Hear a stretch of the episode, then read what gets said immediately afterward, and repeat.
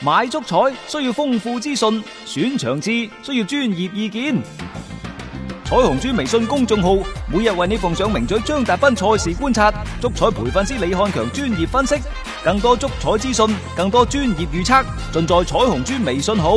彩票嘅彩，紅當當嘅紅，豬籠入水嘅豬，買足彩記得先上嚟彩虹豬睇下啦喂！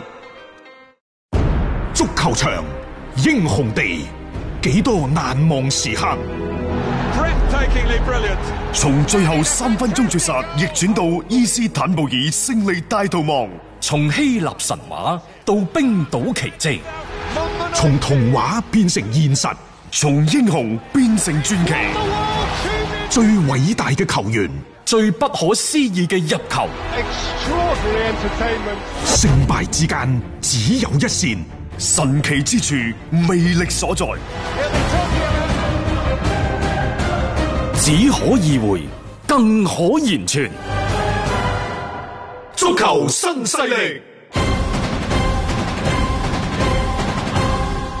翻翻嚟係第二 part 嘅足球新勢力，我哋繼續關注呢就係、受新冠疫情影響嘅歐洲各國聯賽嘅最新情況。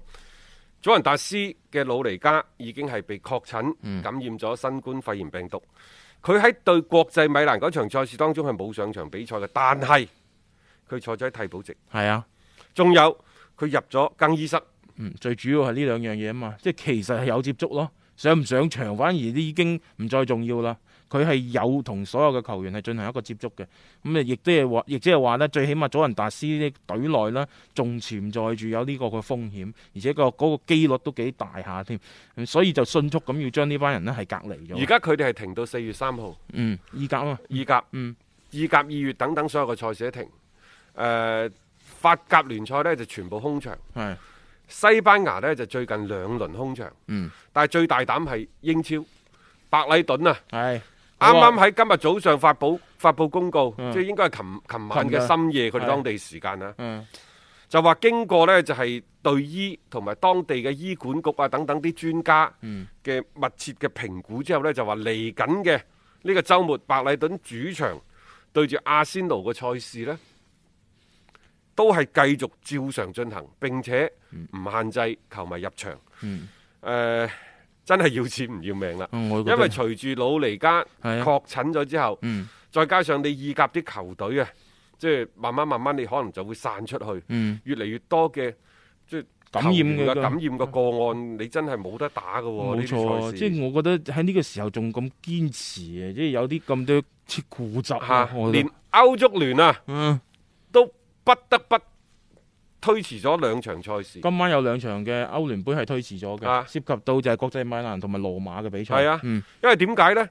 羅馬話我唔係唔想去踢踢西維嗯，爾，根本上我哋坐嗰部飛機。冇得啊！佢哋航空管制咗啦。航空管制西班牙啲機場唔接上落地嗱，各位咁噶吓。嗯你嘅飛機飛去邊度呢？係航空公司嘅事，嗯，但你可唔可以落地呢？啊佢係當地機場機冇錯管局嘅事情嚟冇㗎。錯你飛咗喺天人，你話唔俾你落地，請你快啲返航呢，你都冇辦法嘅。係啊冇錯。所以呢樣嘢就西班牙同埋意大利之間已經係而家暫時係斷絕一個直飛嘅。加泰嗰度呢，就話買咗去意大利機票，但係佢哋唔去啦。唔係佢係話寧願你歐足聯判我零比三輸啦。但係咁喎，嗯歐聯嘅賽事呢個禮拜十六進八，第一回合，嗯下個禮拜係第二回合。係啊，你而家飛唔過去，下個禮拜你亦都飛唔過嚟。嗱咁樣呢個問題出現啦，各位，我唔嚟你度打，你判我零比三輸。嗯下個禮拜你唔嚟我度打，咁又零比三又輸。判你零比三輸， 即兩個回合三比三，然之後呢，主客入波一模一樣。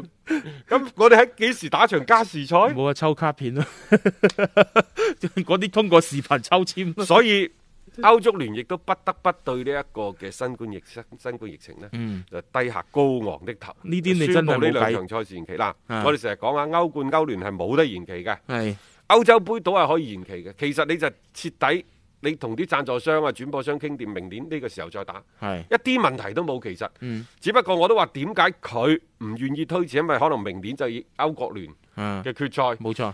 都係想揾錢。作為球迷呢，呢幾廿年嚟，我哋不斷俾人洗腦噶，咩足球無關生死啊，足球高於生 死，嗰啲全部都吹水嘅啫。喺生命面前，足球顯得幾咁微不足道啊！啊，只要留得生命在，哪怕冇足球咧，冇錯。呢樣所嘢以所以 嗱，誒翻翻轉頭，但係喺金錢面前呢，嗯，即你真係有啲人搏噶，行都行唔喐嘅。如果真係冇錢嘅話，係有啲人會搏噶即係。足球就係一種遊戲同生死爭天共地，大家千祈唔好俾人哋洗 腦。啊歐足聯呢，佢唔敢講俾你聽咩原因，係呢啲唔會講明眼俾人一人，睇就睇到啦。佢就係利益上邊想即係想盡可能權衡咯。佢可以佢可以今屆取消嘅，啊嗯又或者你咪去到七月份嗰陣時再壓縮賽程咯。嗯，或者嗰啲咩外圍賽嗰啲唔打咁多就咯整。體後移啦，你而家係咪分開一兩個禮拜咁樣又打兩場、三場，無非係想拖長你明年全全部壓縮、全面壓縮。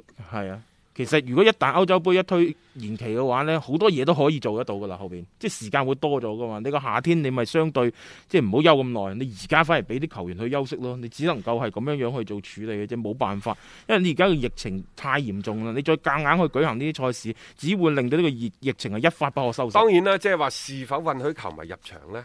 就要睇當地嘅咩市政廳啊、醫管局啊，即嗯係俾出嘅風險評級報告。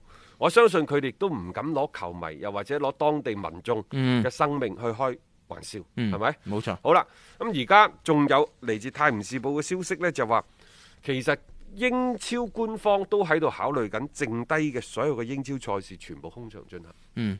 全部空場。縮空場嗯啊，即係減少咗球迷嘅聚集咯。即係但係比賽呢，就都繼續去進行，因為你空場作賽，你仲可以為即係轉播嗰邊去提供一啲嘅服務。有一個前提，嗯要睇英格蘭嘅政府是否將新冠疫情嘅預警嗯嘅等級提高。一旦提高，可能接住英超官方就會宣布有關嘅規定，嗯就誒、呃、暫時佢係唔會推遲，嗯，但係就會係空場空進行。場進行咯。嗯咁所有持有貴票嗰啲入場者怎麼辦呢？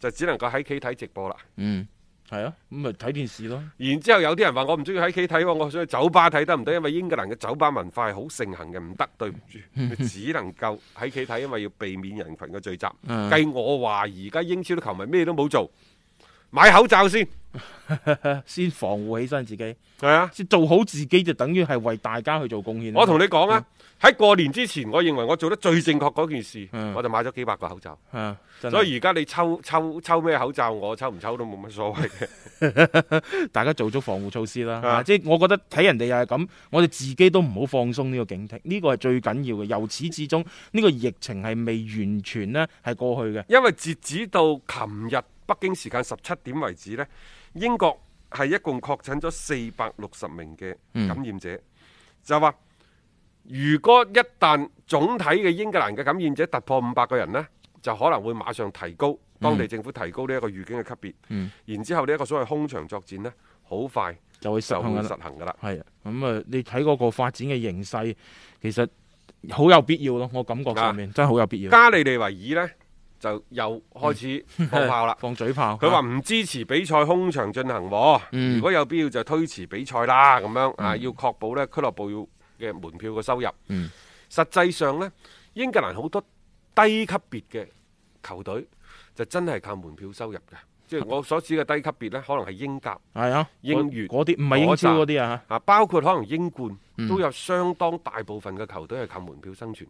如果冇咗門票，就好多嘅收入啊就會鋭減好多少俱咗樂好部大橛嘅。嗯當然啦，即係你可以，即係疫情當前，可唔可以收少 啲啊？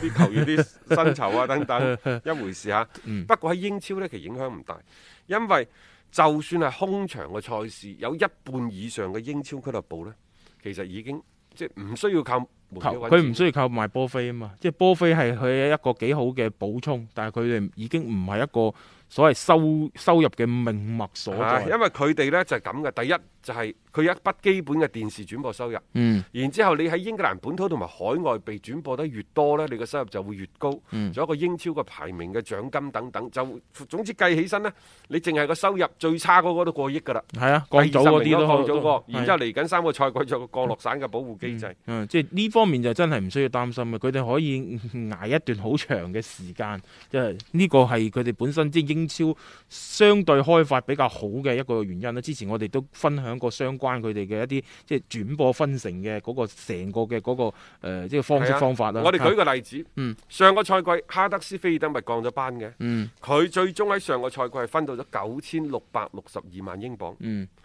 比舊年分得最多嘅利物浦係少咗五千六百萬。嗯，啊，佢係一個橢圓形，嗯一頭一尾大概係一點五倍到一點六倍到，差唔但多好多但係都已經好高㗎但啦係，佢有降落傘機制喎，嗯佢嚟緊嘅仲有唔知三千萬、一千五百萬同五百萬嘅佢。即係每一年係嚇分分別發放落去㗎嘛，所以一個英超嘅名額點解話價值連城就係咁嘅即係道理啦，因為有啲球隊就算喺歐冠打生打死都未必攞到咁嘅錢。所以呢，即係利物浦啲球迷又唔使擔心，嗯即係話會唔會今年嘅英超聯賽就取消啦，冇冠軍啊等等。呢、嗯。件事發生嘅概率啊，可能只有零點零一嘅啫。誒，而且我覺得只要呢呢呢兩輪如果都係正常進行啊，即係就算空場都好啊，你攞到啲分數，呢、個鐵打嘅事實你都冇得剝奪㗎。聯賽同埋啲大型嘅洲際嘅杯賽，佢係可以推遲嘅。係，你如果每年打嘅杯賽，嗯見縫插針咁安排賽程，緊致到不得了嗰啲嗯歐冠、歐聯啲賽事推唔到嘅，嗯啊，好、嗯，冇簡錯單嘅啫。係啦，咁啊，所以呢，而家呢，大家就即係要留意翻，因為每一日可能嗰個賽程嗰度都會有所變化嘅，呢點大家留意下。一個為足彩愛好者度身訂造嘅全新資訊平台北單體育，經已全面上線。北單體育擁有基於北京單場賽事作出全面評估嘅優秀團隊，雲集張達斌、陳奕明、鐘毅、李漢強、呂建軍等大咖，為你帶嚟更專業嘅賽前預測分析以及賽後總結報告。北單體育無需註冊，一鍵辦理。想避免足彩市場起起伏伏，快啲嚟微信搜索公眾號北單體育。